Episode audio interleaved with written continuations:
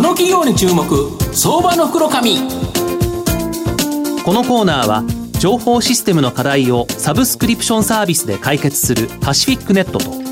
東京 IPOIR ストリートを運営する IR コンサルティング会社フィナンテックの提供を財産ネットの政策協力でお送りします。ここからは、相場の福の神、財産ネット企業調査部長、藤本信之さんとともにお送りいたします。藤本さん、こんにちは。毎度、相場の福の神こと、藤本でございます。よろしくお願いいたします。夏まあ本番という感じはないですけど、もうちょっとでですね、夏が来るとですね、やはり夏といえば8体ということで、鈴鹿のですね、はい、まあここで3回もですね、優勝したことがある会社さん、こちらをですね、今日ご紹介したいと思います。はい、えー、今日ご紹介させていただきますのが、証券コード7220、東証一部上場、武蔵精密工業代表取締役社長の大塚博さんにお越しいただいています。大塚社長、よろしくお願いします。よろしくお願いします。よろしくお願いします。よろしくお願いいたします。します。武蔵精密工業は東証一部に上場してまして現在株価1461円1単位15万円弱で買えるという形になります。愛知県豊橋市に本社があるホンダ系列の大手部品メーカーになります。創業81周年の老舗で世界33拠点を持つグローバル企業になります。駆動性を高める基幹部品であるデフレンシャルアッセンブリーこれを主力とするパワートレイン事業。乗り心地に貢献する重要保安部品であるサスペンションアームの、えー、主力が主力のですね、リンケージサスペンション事業、世界シェアナンバーワンのトランスミッションを持つ自転車事業、こちらをですね、主要事業としています。まあ、あの大塚社長、御社は一貫生産で、鉄の塊からですね、本当に自動車部品の最終製品を作り出すことができる、まあ、開発力、技術力が強みということですが、御社のこのものづくりへのこだわり、これ教えていただけますでしょうか？はい。えー、武蔵精密工業は創業81周年。はいえー、常に、えー、独創的なものづくりを、まあ、探求してきた会社です。はい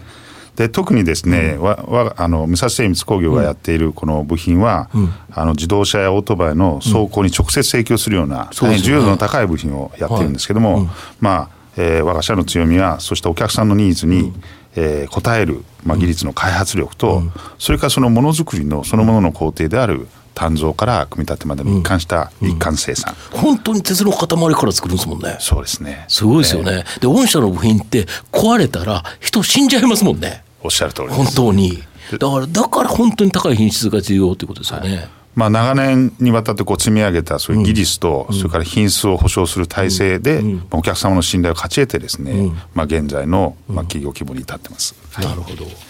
あとこの自動車はガソリン車からですね徐々にハイブリッドや電気自動車これにですね移行していくと予想されていると思うんですけど御社の主力製品何らか影響あるんですか？はい。大変大きな影響があります。はい自動車業界そのものが100年に一度の大変革期と言われていて、ね、まあ、自動運転やシェアリングがいろんな方向に行ってるんですけども、うん、まあ、あの武蔵精密工業に一番影響のあるところはやはり電動化で、うん、まあ、電動化すると単純に言うとこう、エンジンがなくなってモーターになると。そうすると部品点数が格段に減って、うん、我々の部品も減る部分があるんですが、うん、まあ、逆にこう生まれてくる部品もあってですね、はい、まあ、そういったその新しく生まれてくる部品、うん、あの例えばそのモーターに付属する減速機って言われる歯車を多用する部品だとか、あのあるいはその我々の主力のこうディフェレンシャルという車の操舵に関係する部品とかは、まあ、継続的にありますし今後増えてくる領域だと考えてます、これディフェレンシャルのところがさらになんか高品質要はエンジン車だと多少音がしててもエンジン音があるからわからないと。だけど、これがモーターだと静かだから、すごくこのデフの音がうるさく聞こえてしまうから、逆に言うと高いデフが必要になるっていうか、あの品質の。実はあの同じギアでも、普通のそのエンジン車に使われるギアと、はい、それから電動車に使われるギアって、こう似た非なもの、部分がたくさんあって、はい、今言われたように、うん。あの車で一番大きな音であるエンジンの音が消えると、うん、次の大きい音である歯車の噛み合い音が非常にうるさく聞こえるんで、はい、まあ、静かなギアとかですね、うんうんうん、あるいは電気っていうのはゼロから一気に100にエネルギーが上がるんで、ものすごい力がいっぺんにこう、あのギアにかかってしまうので、まあ、そういった強度の強いギアだとか、うん。あの電電動化っていうのはその発進とこう減速するときに電気を回収するんで、ギアを両面使うとかですね、まあ、そういった新しいニーズがあるんで、まあ、そういうことにお答えすることによって、まあ、あの成長目指していると、ね、逆に言うと部品としては、高品質が求められるだけ高くなるから御社にとっては売上高としてはその部分は上がる可能性がある。付加価値は確実に高まると。そうですよね、はい、だからなんか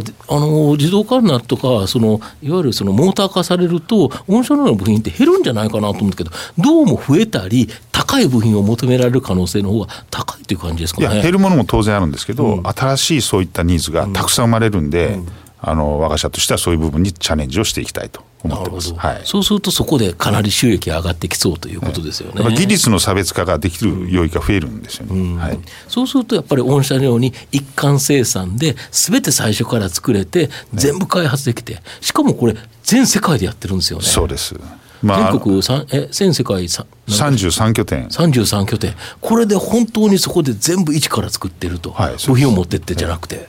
これはすごいですよね。あのその辺が強みで、まあ、自動車っていうのは今、日本だけとかアメリカだけじゃなくて、うんうん、ある程度そのプラットフォームとかそのパワートレーンを共通して世界中であの作ってますから、そこで世界で同じ品質のものをあの供給できるっていうのは大変我が社の強い強みだと思ってます、あと二輪車って世界に誇るシェアですよね。今世界でのトップシェアってなかなか日本ってだいぶ減っちゃったという形なんですけど、やはりホンダの二輪っていうのは世界トップシェアですよね。そうです。でこれのやはりもう本当の主要な部品これをやってるっていうことはまだまだこれ二輪車と思いますよね二輪車はまだまだですね、東南アジアや、まあ、うん、あの成長の著しいそういう新興国で、生活なしとしてどんどん伸びますんで、うん、まあ今日のあの 最近のデータにもありますけど、世界シェアトップは本田さんであり、あるいはその日本のヤマハさん。なん。かも非常に強いんですけど、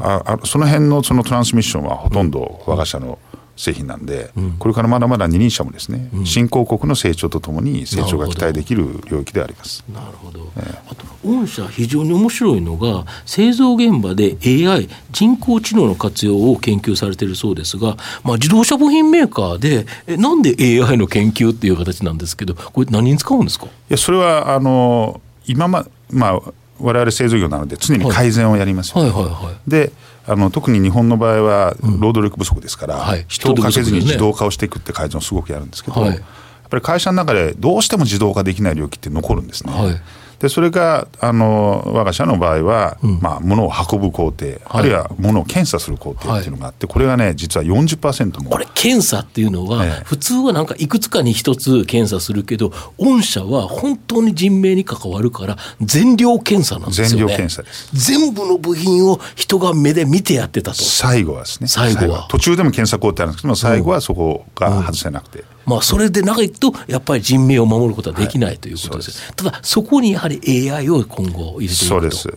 あのやはり AI 人工知能は人間の目に置き換わる、あの能力がありますんで人間にできることを AI の人工知能に置き換えて、人間が目で検査をしていることをロボットとカメラと人工知能を置き換えるという自動化を進めてます、そうするとこれはやっぱりかなりコストダウンにもつながりますよね。ものすごい伝わ伝わりあのつながりますし、まあ、今の日本の少子化、少子化がそのあの労働力不足に対しては非常に大きな貢献をできるんじゃないかなって考えてます。あと御社面白いのが自社で使うというのは当然そうだと思うんですけど、このできたですね、この自動検査システム、これを将来的には外販というか、他の日本の製造業にも生かそうとっていう。あもちろんそうです。で我々の困りごとというのは、うん、どの製造業にも共通の困りごとで、皆さん同じような悩み抱えてるんで、そこに大きな市場がありますし、うん、我々の技術をですね、そういうところに生かしたいと思います。とすると単なるその自動車部品とか二輪の部品の会社ではなくて、AI のさまざまなそういうプラットフォームを他の製造業の方に提供するような会社に生まれ変わっていくっていうか、まあ、それも付け加わるもちろんせっかく新しいテクノロジーが出てきたので、まあ、新しい事業を起こしていくということもあのこの時代には必要だと考えてます、そうですよね、はい、やはり日本の製造業ってやっぱ僕頑張ってほしいなと思うんですけどやはりこの人手不足の中逆に人手不足だからこそ AI を活用したそういうものが広まっていけばこれ一気に中国とかに勝てますよね。そうですね。あの進みは早いんですね。課題が大きい分ですね、うん、解決するとやっぱり加速するというふうに思ってます。うん、なるほど。御社の今後の成長を引っ張るもの、改めて教えていただきたいんですが。はい。あのこうまあ、自動車が電動化される中の電動化にあのまつわる部品ですね、うん、さっき言った音の静かなギア、うん、あるいは小型軽量で軽い、うん、お客さんニーズに合ったそういうものを大きく伸ばしていきたいと。まあ、それに加えて今お話にあった新しいテクノロジーである AI だとか、IoT という技術を使ってものづくりの世界を革新的にあの進化させる。いわゆるインダストリー4.0のまあリード役になるようなビジネスの展開を成長につなげていきたいと。なるほど、はい、自動車部品プラス AI 製造業プラットフォーマーと。なんかすっごいかっちょいいですね。かっこいいですねそれ。ね ありがとうございます。はい。あの今お話ありましたけど、先ほどのそのあのいわゆるケースとかって問題になってると思うんですけども、はい、電動化っていうのがやっぱりこれから来ると思うんですけど、現状の動きっていうのはどんな感じなんですか？現状はですね、はい、あのもうほぼすべての世界中の自動車メーカーが電動化に備えて、あるいはもうすでに車種を出しつつありますね。で、御社もそれにもうすでに対応しつつ進んでるみたいなこれも何年も前から分かっていたことなので、あ。のその技術の積み上げの中から電動化に向けたその商品の開発を進めています。はいりがとうございます。はいまあ、まとめさせていただきますと武蔵精密工業は鉄の塊からですね歯車を作り自動車二輪車の重要部品を世界中の工場で一貫生産できる能力を持っているという形になります。乗用車二輪でも安定的な成長が期待できるかなと。またロボットなどの新規事業への展開これも考えられると思います。また製造業現場への AI 人工知能の活用により精進化コスト低減を研究開発しており、まあ、将来的ににはですね他社へのプラットフォームの提供も考えられると。で株価指標面で見ると、まあ、PR10 倍、実績 PBR1 倍と、ほぼですね、割安な水準で、まあ、配当利回りも高くですね、まあ、中長期でじっくりですね、狙いたい企業だなと思います。今日は、証券コード7220、東証一部上場、武蔵精密工業代表取締役社長の大塚博さんにお越しいただきました。大塚さんどうもありがとうございました。ありがとうございました。藤本さん今日もありがとうございました。どうもありがとうございました。フィナンテックは企業の戦略的 IR をサポートします。国内最大の IR ポータルサイトである IR ストリートは3万名以上の国内外の機関投資家を中心とした会員が登録しております。iPhone アプリによる利便性と英語コンテンツは、特に外国人投資家のゲートウェイとなっています。企業と投資家のコーポレートアクセスを実現し、株価の流動性、フェアバリュー形成を実現いたします。